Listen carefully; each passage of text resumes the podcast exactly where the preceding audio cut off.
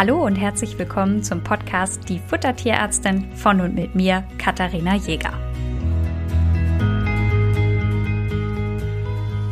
In der heutigen Folge beschäftigen wir uns mit zwei zentralen Fragestellungen. Und zwar, woher weiß ich, ob mein Tier alles bekommt, was es braucht und was kann eigentlich dieses BAF-Profil? Dazu schauen wir uns natürlich auch nochmal an, was ist ein BAF-Profil, wie funktioniert es? Und damit es nicht ganz so theoretisch ist, habe ich euch natürlich auch wieder ein Fallbeispiel mitgebracht. Das ist der kleine Lino, wobei so klein ist er gar nicht. Das ist ein Kollirüde, vier Jahre alt bei dem keine Erkrankungen bekannt sind und die Besitzerin hat beim Tierarzt ein sogenanntes BAF-Profil machen lassen. Sie hatte nämlich sich aus dem Internet einen BAF-Plan rausgesucht und war jetzt irgendwie nicht so sicher, ob da alles drin ist, was Lino braucht. Dann dachte sich, naja, ist doch super, der gibt jetzt einmal Blut ab und dann weiß ich, ob der Lino perfekt versorgt ist. Und Kostenpunkt 100 bis 150 Euro, je nach Praxis. Und da ist jetzt die Frage, ist es wirklich so leicht oder wie ist das zu beurteilen? Und wenn ich so kritisch frage, hat das natürlich so ein bisschen seinen Grund. BAF-Profil, was ist es eigentlich? Das ist ein Blutprofil, was von einigen Firmen, also von einigen Laboren angeboten wird und was dementsprechend natürlich von KollegInnen in der Praxis vor Ort an euch weitergegeben wird. Das heißt, man testet das und dann wird das Blut überprüft. Gemessen wird in der Regel Calcium, Phosphor, Kupfer, Zink, Jod, Vitamin A, Vitamin D und auch noch T4 und noch ein paar andere Parameter. Und jetzt ist natürlich die zentrale Frage, wenn ich jetzt dieses Blutbild gemacht habe und da steht, boah, Vitamin A ist im Referenzbereich, Calcium ist im Referenzbereich, weiß ich dann automatisch, dass in meiner Fütterung alles in Ordnung ist und dass mein Tier ausreichend von allen Nährstoffen bekommt? Und die Antwort ist ganz klar nein. Wir schauen uns das mal im Detaillierten an. Wenn wir jetzt mal mit Calcium beginnen. Calcium ist ein Stoff, der zu 99 Prozent in Knochen und Zähnen gespeichert ist und nicht im Blut.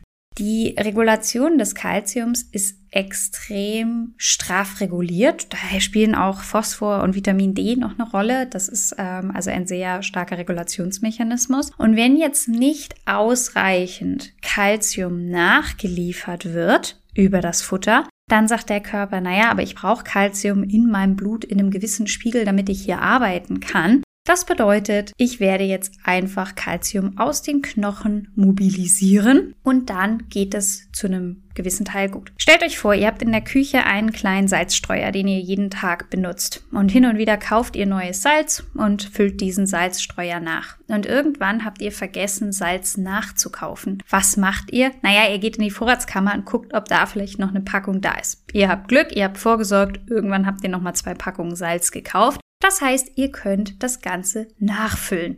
Solange ihr jetzt kein Salz nachkauft, müsst ihr immer wieder an die Vorratskammer. Was passiert? Irgendwann ist der Vorrat, den ihr euch in der Vorratskammer angelegt habt, leer. Darauf könnt ihr aber keine Rücksicht nehmen. Ihr müsst ja weiter Salz benutzen, sonst schmeckt es irgendwie fad. Und wenn jetzt die Vorratskammer leer ist und das Ganze nicht mehr ausgeglichen werden kann, dann würde erst dann, wenn wir jetzt mal zu unserem Beispiel mit dem Kalzium zurückspringen, der Kalziumspiegel im Blut absacken. Das heißt, wenn nicht mehr genug in der Vorratskammer, also in dem Fall in den Knochen, da ist, um die Speicher wieder, also beziehungsweise um den Blutspiegel wieder normal zu machen.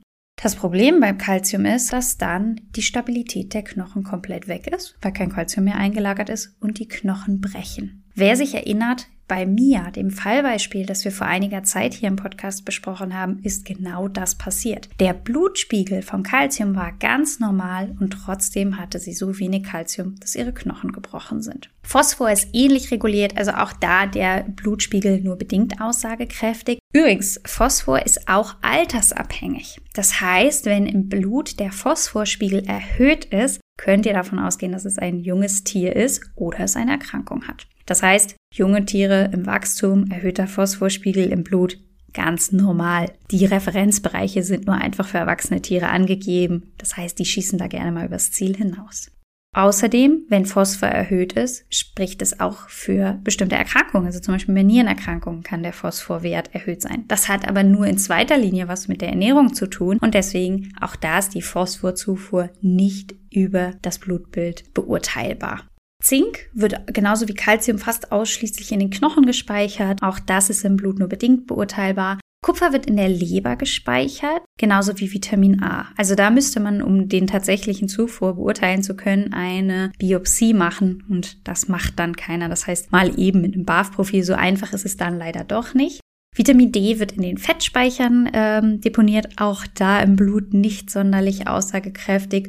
Und bei Jod ist es so, dass der Regulationsmechanismus, also wenn sich der Jodspiegel in der Nahrung ändert, also entweder hatte ich vorher ganz viel und dann ganz wenig oder ich hatte ganz wenig und dann habe ich ganz viel, sehr lange braucht, bis es sich an die tatsächliche Zufuhr angepasst hat. Das heißt, diese Spiegel pendeln bis zu einem Jahr nach. Außerdem liegt Jod im Blut nicht immer als Jod vor, sondern kann auch in den Schilddrüsenhormonen schon eingebaut sein. Das ist ein Bestandteil davon. Und auch dann müsste man natürlich diese Hormone bestimmen.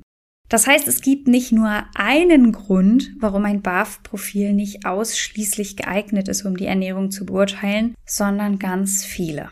Jetzt kann man sagen, na ja, warum macht man denn dann so ein BAF-Profil oder warum haben die Labore das denn dann angeboten? Theoretisch ist es sehr sinnvoll, regelmäßig bei eurem Tier ein Blutbild machen zu lassen. Einfach um die Organwerte zu überprüfen, damit einem nichts entgeht. Die Niere muss schon zu 75 oder mehr Prozent kaputt sein, damit euer Tier überhaupt irgendwelche Symptome zeigt.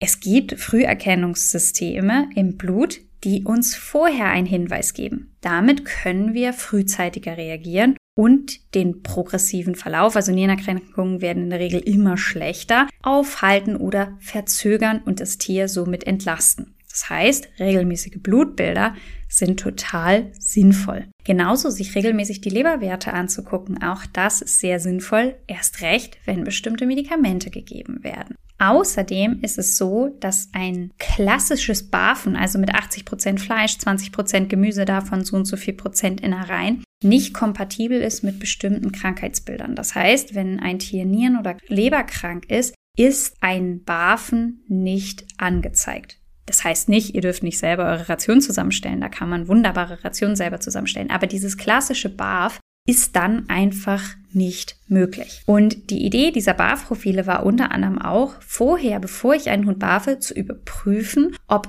die Organe alle in Ordnung sind. Das heißt, unter gewissen Gesichtspunkten ergibt dieses BAF-Profil Sinn. Aber für die Fragestellung, die Linus Besitzerin damals hatte, die einfach nur wissen wollte, ist mein junger Hund, der ansonsten keinerlei Beschwerden hat, mit allen Nährstoffen versorgt. Und diese Aussage kann mit einem BAF-Profil nicht getroffen werden. Jetzt war es so, dass Linus Besitzerin sich also in falscher Sicherheit gewiegt hat. Ja, sie dachte, ja, super, Bluebill war unauffällig, der hat also alles, was er braucht und war damit eigentlich ganz zufrieden, bis sie auf dem Hundeplatz einer Freundin davon erzählt hatte und die ihr gesagt hat, du, ich habe da aber mal gehört, dass das BAF-Profil gar nicht geeignet ist, um die Ernährung zu überprüfen. Und damit war sie natürlich in einer Situation, die ihr als Tierbesitzer bestimmt kennen würdet. Frag A und du bekommst Antwort A, frag B, du bekommst Antwort B und wenn du insgesamt drei Leute gefragt hast, hast du am Ende fünf Antworten.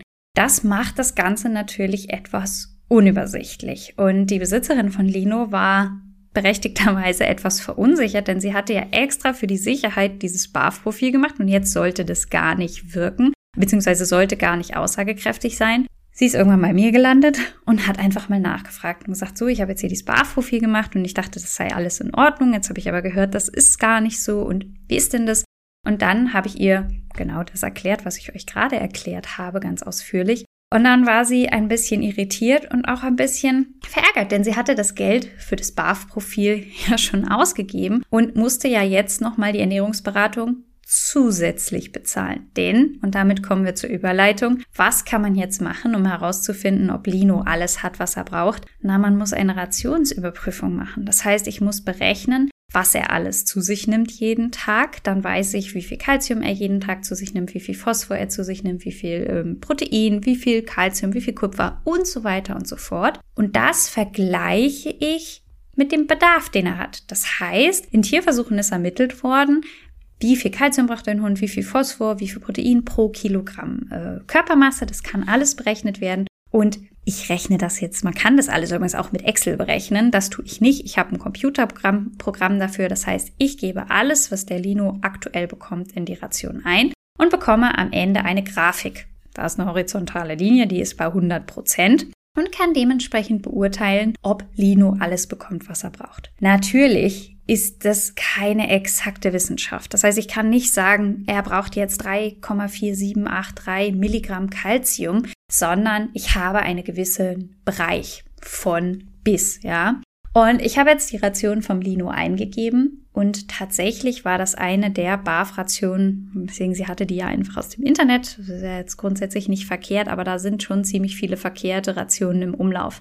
Und die sind oft bei Kupfer, Zink, Jod, Vitamin D, Vitamin E zu knapp bemessen. Ja, das sind immer die gleichen Parameter, die nicht ausreichend in den Rationen enthalten sind. Und das war auch in diesem Fall so. Das heißt, ich konnte ihr jetzt das Feedback geben, dass der Lino eben nicht alles bekommt, was er braucht. Und wir haben dann die Ration dementsprechend umgestellt.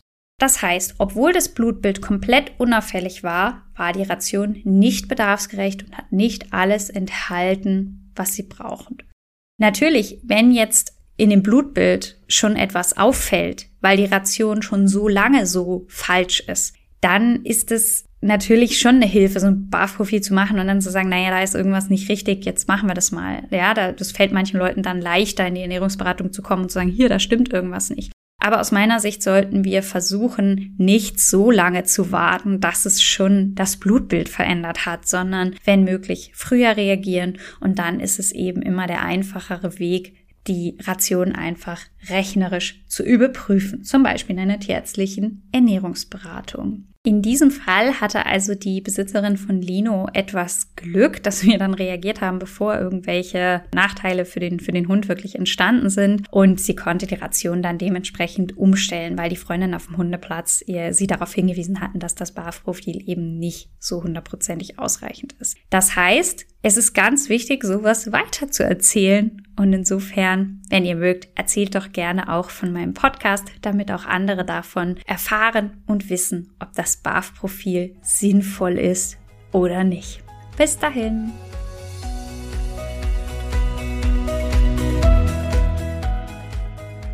Ihr wünscht euch noch mehr Fakten zum Thema Ernährung für Hund und Katze? Schaut doch gerne bei Instagram bei uns vorbei, die Unterstrich Futtertierärztin.